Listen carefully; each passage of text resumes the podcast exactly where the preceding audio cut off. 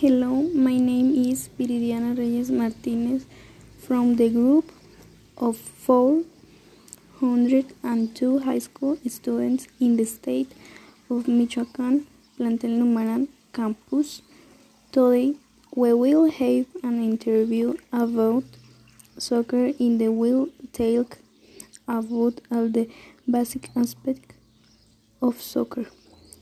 Our interviewer today is Kalen Gabriela Telles, who is a player for football team from La Piedad, Michoacán. Hi Gabriela, the first question is how long a football match lasts? Hi Viridiana, a soccer game lasts 90 minutes. And how many players does the team have? Has 11 players. How many teams are, are there?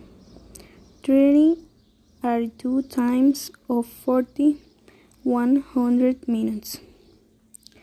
What does the red card mean?